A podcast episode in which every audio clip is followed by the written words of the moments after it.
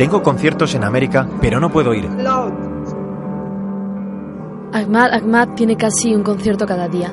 Ahora vive en Alemania con su mujer y con sus dos hijos. Daesh quemó mi piano en mi cumpleaños. Tenía un amigo y su nombre era Piano. Quemaron su piano en Al-Yarmouk, lo que conocemos como un campo de refugiados palestino, pero que se ha convertido en realidad en una parte de la ciudad de Damasco, en Siria. Él nació allí como refugiado.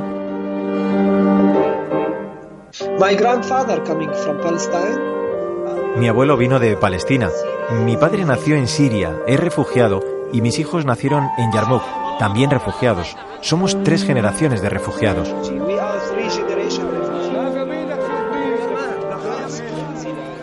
Es una locura.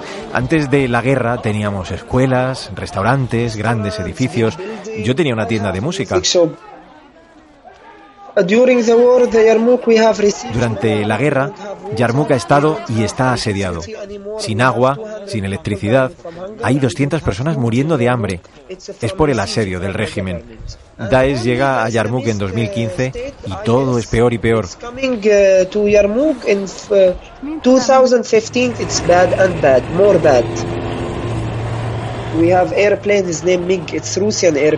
Los aviones rusos comienzan a bombardear Yarmouk. Comienza nuestra nueva generación con Nakba, con una catástrofe.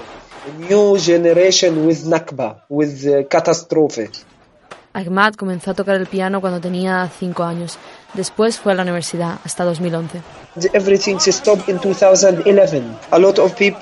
Todo se para en 2011. La gente no tiene permitido ir al trabajo o a la universidad porque es demasiado peligroso. El ejército comienza a disparar en las calles. Antes no teníamos permitido hablar de política.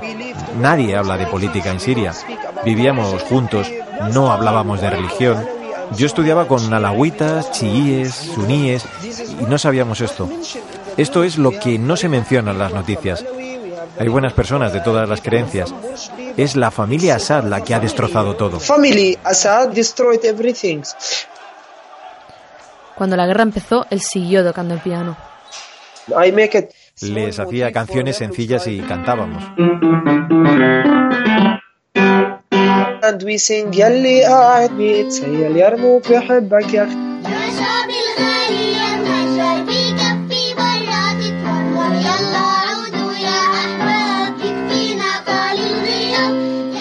speak about missing Yarmouk for the people and how the people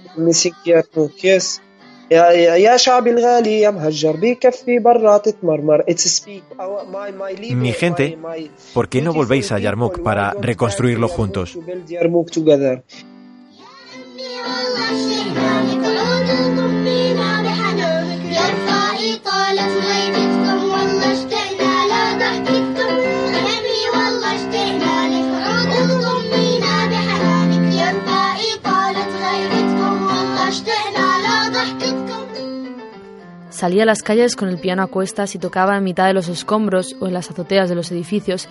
Estaba haciendo su propia revolución. Tocaba en las calles porque me gustaba tocar canciones bonitas para los niños, también porque quería cambiar algo. La revolución está en mi mente. Quiero tener libertad. Quería cambiar algo con la música. Me gusta Beethoven y cómo piensa de la revolución y cómo quería cambiar el mundo con la música.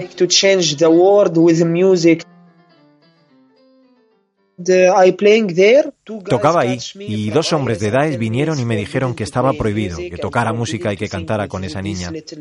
Yo no soy fuerte, ¿sabes? Les dije, ¿qué queréis? Vale, solo no me matéis. I- Don't kill me only. Así que huyó del país, como muchos otros sirios, buscando un futuro mejor en Europa, y decidió grabar su viaje. Because I need to see, I need to show, uh, show the people how this crazy journey, because it's not human rights, and how how the people go out from uh, from the war to another war. Necesitaba enseñarle a la gente este viaje, que es una locura, es una violación de los derechos humanos. La gente huye de la guerra para encontrarse con más guerra. No hay comida. La gente muere en el mar. Tengo todas las fotos y los vídeos. Las miro y recuerdo cómo vine y cómo vivo ahora en una casa. Bebo y como con mis amigos y pienso en los que siguen en el camino. live now in the home, drink and eat with my fri- with friend or my family, and how the people still in the way now. Ahora toca su piano en Alemania y alrededor de Europa, pero como muchos otros refugiados palestinos es una persona sin país.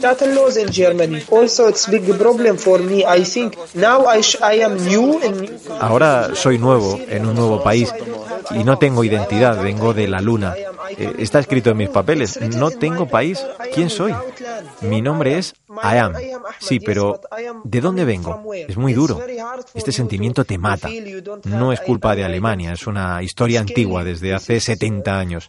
Esta es la principal razón por la que he venido de esta manera horrible, porque estoy buscando también una identidad para mis hijos. And horrible way to coming to Germany because I searching about identity for my boys also. Cada vez que toca piensa en su país. Está tratando de expandir un mensaje. Es mi trabajo apoyar a los refugiados porque si no cambian esa forma de mirarnos como si fuéramos terroristas, la gente no nos hablará, entenderá que somos terroristas. No todo el mundo entiende la situación. Nuestra gente no habla el idioma y alguien tiene que hablar, alguien tiene que dar la cara.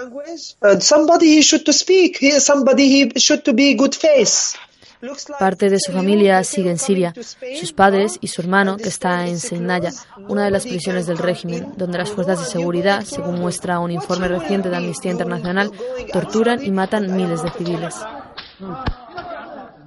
Saidnaya present my brother in Saidnaya for four years and Mi hermano está en Seidnaya desde hace cuatro años y medio. Mi amigo que me grababa en Siria, también. Si sales a la calle y gritas, libertad, libertad, dos veces y estás en la cárcel, yo conocía esta historia de Signaya desde hace mucho tiempo. Amnistía Internacional ahora lo ha comprendido, pero nosotros conocíamos esta historia desde hace 40 años. En Signaya estás tres o cuatro días y estás muerto.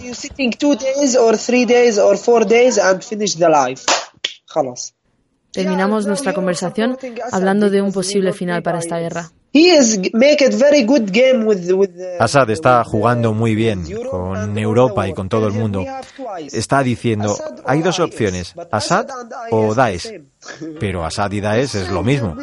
Habrá un final porque todas las guerras lo tienen, pero ya veremos porque mucha gente está muriendo en este final. La guerra terminará y la libertad volverá.